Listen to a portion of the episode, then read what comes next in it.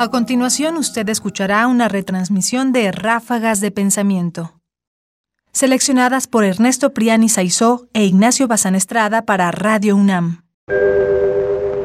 De los sueños.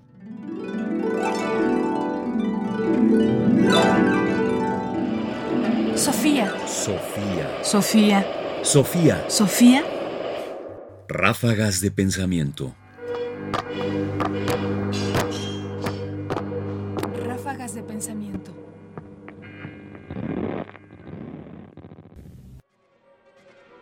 El pensamiento coincide en el sueño y la vigilia. Por otra parte, no es absurdo que algunas de las imágenes aparecidas durante el sueño sean causa de las acciones relacionadas con cada una. En efecto, como cuando vamos a realizar una acción o estamos en su realización, o la hemos realizado ya, muchas veces nos hallamos unidos a ellas y las realizamos en un sueño verdadero. La causa es que el proceso se produce precisamente porque le ha sido abierto el camino por los acontecimientos del día, que son sus principios.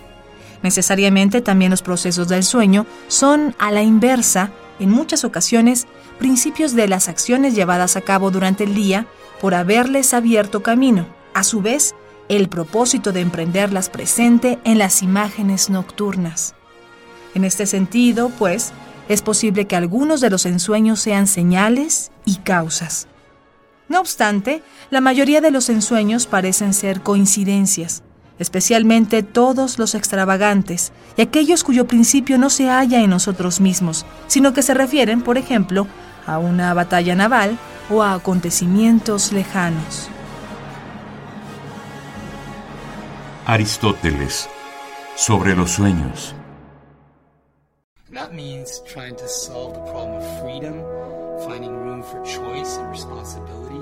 Trying to understand individuality. En este pasaje, Aristóteles señala algo que quizás, eh, después de tantos siglos, nos debe resultar obvio, que es cómo finalmente hay comunicación entre el sueño y nuestra vigilia, que en uno y otro el pensamiento parece mantenerse constante, es decir, que no hay en realidad un pensamiento que se produce estando despierto y uno distinto cuando dormimos, sino que en realidad es la misma continuidad del pensamiento la que pasa de la vigilia al sueño. Y eso, según Aristóteles, explicaría que algunas cosas que soñamos anteceden cosas que ocurrirán, o que cosas que han ocurrido aparezcan de nueva cuenta en los sueños.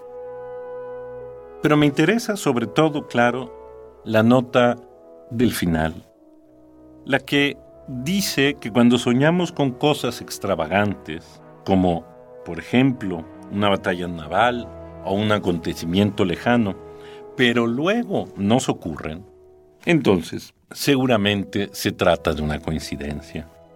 Y es interesante cómo lo excepcional no puede ser, según Aristóteles, previsto por el sueño, pero lo cotidiano sí. Es decir, si en nuestros sueños aparecen cosas que no son parte de nuestra vida, entonces, si luego aparecen en nuestra vida, será únicamente una coincidencia.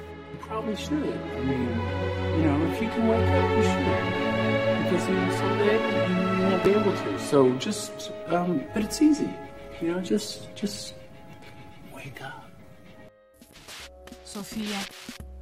Sofía. Sofía. Sofía. Sofía Radio UNAM presenta Ráfagas de Pensamiento. Ahora en www.ernestopriani.com. Comentarios: Ernesto Priani Saizó. Voces: María Sandoval y Juan Stack. Controles técnicos: Francisco Mejía.